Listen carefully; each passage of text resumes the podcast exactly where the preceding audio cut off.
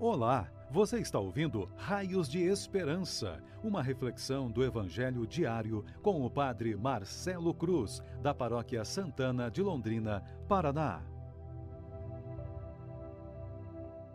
Queridos irmãos e irmãs, hoje, segunda-feira, vamos ouvir e refletir sobre o Evangelho de Mateus, capítulo 12, versículos de 38 a 42. O Senhor esteja convosco, Ele está no meio de nós. Proclamação do Evangelho de Jesus Cristo, segundo Mateus. Glória a vós, Senhor.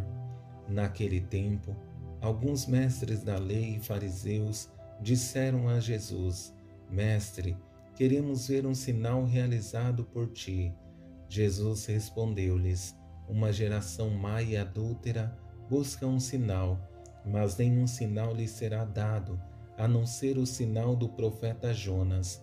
Com efeito, assim como Jonas esteve três dias e três noites no ventre da baleia, assim também o filho do homem estará três dias e três noites no seio da terra.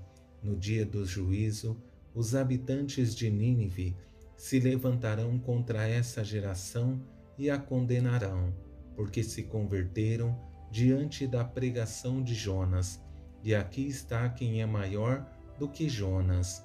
No dia do juízo, a rainha do sul se levantará contra essa geração e a condenará, porque veio dos confins da terra para ouvir a sabedoria de Salomão. E aqui está quem é maior do que Salomão. Palavra da salvação. Glória a vós, Senhor.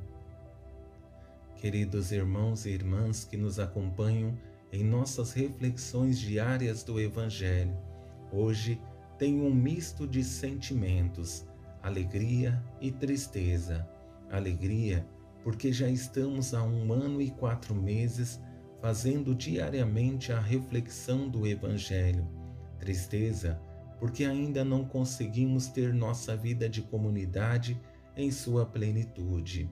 Mas com a chegada da vacina, em que grande parte do nosso povo está recebendo, percebemos essa grande ajuda para superar esse momento difícil.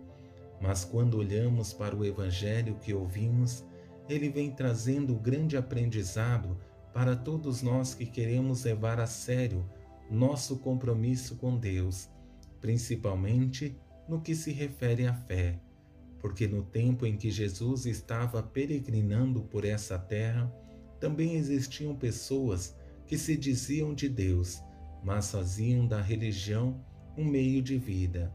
Quando Jesus mexe com as estruturas do poder vigente, a primeira atitude é a rejeição. O sinal que pedem a Jesus não é para despertar a fé ou iniciar um caminho, é simplesmente uma tentativa de desmerecer o testemunho e a missão de Jesus, o mesmo que acontece em alguns momentos de nossas vidas.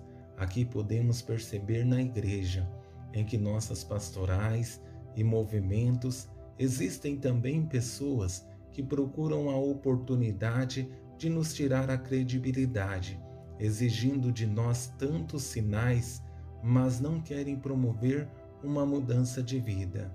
Estão acomodados e não se despertam para a mudança. Sabendo da maldade do coração desses homens, Jesus deixa evidente que ele não é nenhum milagreiro que veio a esse mundo para saciar a vontade das pessoas. Suas ações têm uma finalidade: resgatar as pessoas e dar dignidade a elas, para que consigam viver em sociedade. Não é uma simples cura que promove a mudança de vida, mas um desejo de se deixar moldar pela graça de Deus. Por isso, diante do pedido por sinais, Jesus, ao usar o exemplo de Jonas, tem a intenção de promover uma sincera mudança de vida nos fariseus e usa de palavras fortes e duras. Uma geração má e adúltera busca um sinal, mas nenhum sinal lhe será dado, a não ser o sinal do profeta Jonas. Com efeito, assim como Jonas esteve três dias e três noites no ventre da baleia, assim também o filho do homem estará três dias e três noites no seio da terra. Usando esse simbolismo, tem a intenção de despertar os fariseus para uma vida nova.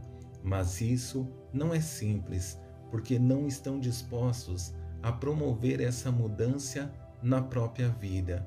Por isso, ele usa de palavras exigentes. Sua tentativa é tocar o coração e promover a mudança que precisa acontecer.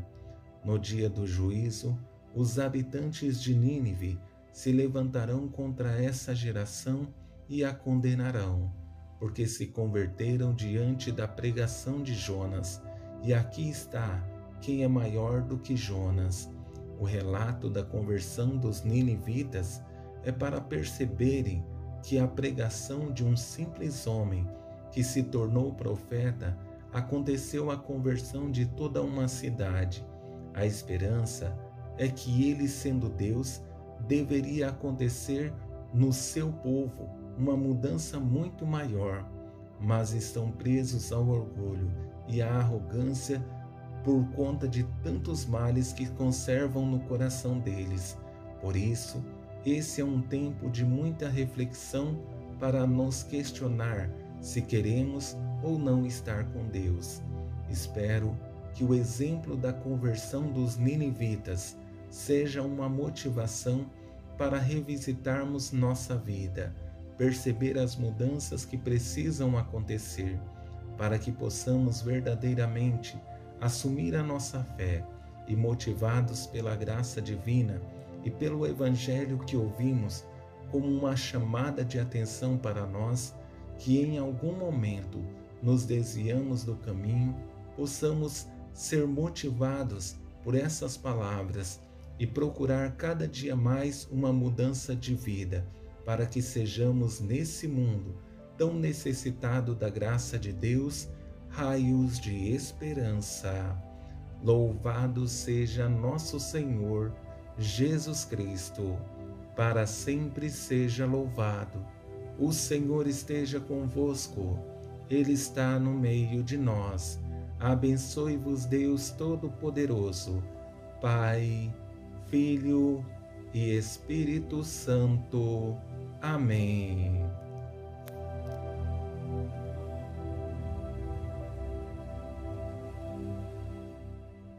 Você ouviu o Raios de Esperança uma reflexão do Evangelho diário com o Padre Marcelo Cruz, da Paróquia Santana de Londrina, Paraná. Se esta mensagem lhe fez bem hoje, compartilhe com os seus amigos.